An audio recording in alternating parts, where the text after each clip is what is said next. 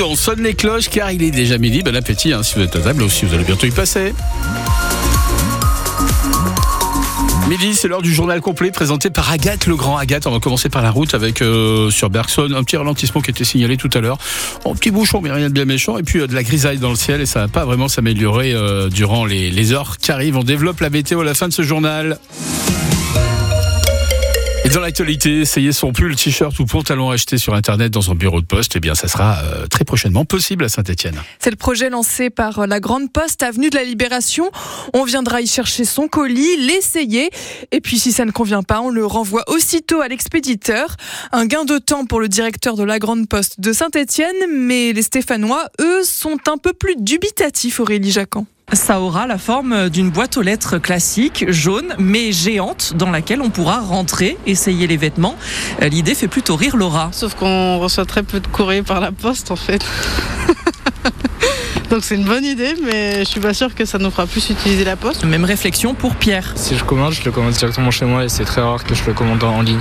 Moi, je vais directement au magasin, c'est plus simple. Et même l'argument du gain de temps ne convainc pas vraiment Rosa. Moi, j'essaye chez moi, je le ramène. euh, Je trouve que c'est pas une grande perte de temps. Surtout que je trouve qu'à la poste, il y a déjà assez de monde comme ça. euh, Ils ont du mal à gérer euh, rien que l'envoi des colis, des courriers tout court. euh, Si en plus ils installent les cabines d'essayage, franchement, euh, moi, je suis pas convaincue. Mais cette cabine d'essayage ne sera pas la seule nouveauté à la Grand Poste. Elle fera partie de toute une zone réservée au e-commerce, plus moderne, plus fonctionnelle pour envoyer les colis. C'est ce que promet Fabrice Caruana, directeur de secteur de Saint-Étienne Grand Poste. Il y a cet espace e-commerce. Il y a également euh, une réhabilitation de l'espace commercial, des nouveaux automates. On a toujours également notre espace euh, conseiller financier. Donc vraiment une, euh, une revisite de l'espace, de l'accueil et de l'expérience client à la poste. Les clients, ils sont 6 à 700 par jour à fréquenter la Grand Poste. Et c'est un projet mis en place seulement dans 8 villes en France.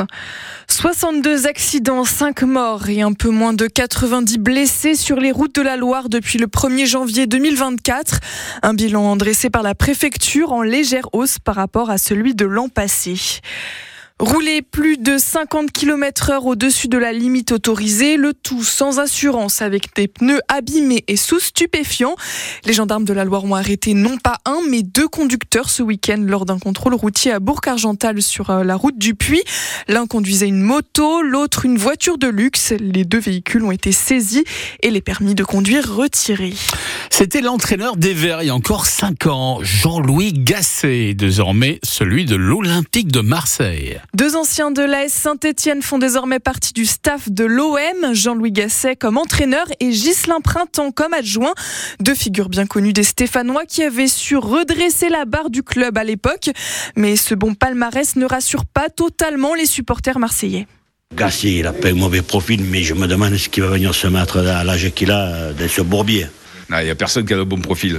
Si tu récupères pas Rongier Verretou, tu peux faire venir même Zidane avec 22 chèvres, tu ne feras pas avancer. Jean-Louis, Gasset. euh, connais bien Gassé, il est bon Gassé.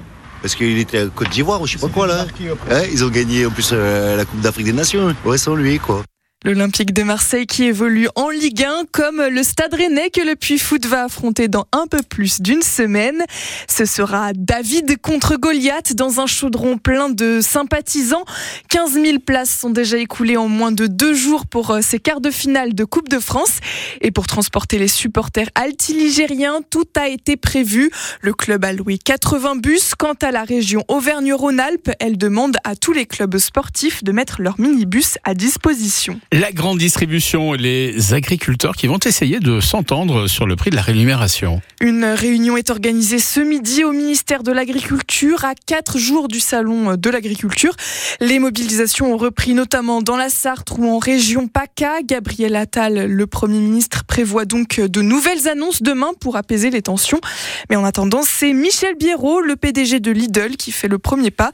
Il propose un prix minimum garanti. Je pense qu'on est suffisamment de gens très intelligents dans ce pays pour se mettre autour d'une table et définir pour les trois prochains mois le prix minimum d'un litre de lait. Est-ce 45 46 centimes, 47 centimes, mais pas 40 comme ils sont payés aujourd'hui. C'est ce que j'ai dit il y a six ans lors de l'écriture de la loi Egalim 1. Pourquoi ne n'inscrivons pas dans la loi un prix minimum garanti pour le lait, pour le porc, pour le bœuf? Et une fois qu'on a dit ça, on protège le monde agricole et ensuite, moi, je continue les négociations avec l'industriel. Et à la limite, peu importe au prix auquel je vends mon lait, à partir du moment qu'on a protégé le revenu de l'agriculteur. Tout est une question question de marge, c'est ce qu'on appelle le partage de la valeur. Nous sommes trois. Pareil, pourquoi nous n'inscrivons pas dans la loi l'obligation de mettre les éleveurs autour de la table quand on discute du prix Depuis des décennies, en fait, il y a une opacité totale sur les coûts de production, les coûts de transformation, et au final, l'éleveur est resté la variable d'ajustement. Les agriculteurs et la grande distribution sont aussi réunis pour discuter de la bonne application de la loi Egalim. Chaque Français mange environ 900 grammes de viande par semaine et selon une étude du réseau Action Climat et de la Société française de nutrition, il suffirait de réduire de moitié cette consommation pour atteindre les objectifs climatiques, soit 450 grammes maximum par semaine. Redonner de la dignité, confiance ou tout simplement offrir un, un moment de bien-être. C'est l'objectif de l'école d'Arfeuil à Roanne, associée au Secours catholique. Depuis novembre, elle propose aux bénéficiaires de l'association de se faire coiffer gratuitement par leurs apprentis. Pour Laurine Motel, la professeure de coiffure, ce partenariat, c'est aussi l'occasion pour les élèves d'acquérir de l'expérience. Généralement, quand c'est en début d'année comme ça, ça sera plus les deuxièmes années parce qu'elles ont quand même un petit peu plus d'expérience.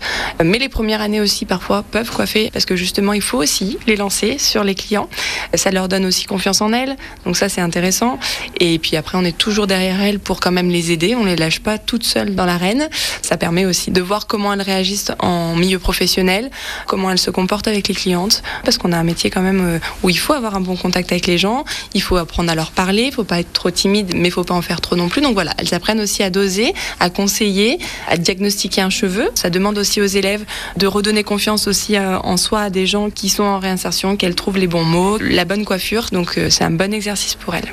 Les 30 apprentis coiffeurs du CFA de Darfeuil pourront donc, grâce à ce partenariat, passer sereinement leur CAP puis leur BP, tout en ayant le sentiment de faire une bonne action.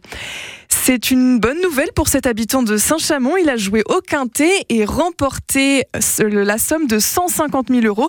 C'est le premier à remporter une somme supérieure à 100 000 euros dans la Loire cette année.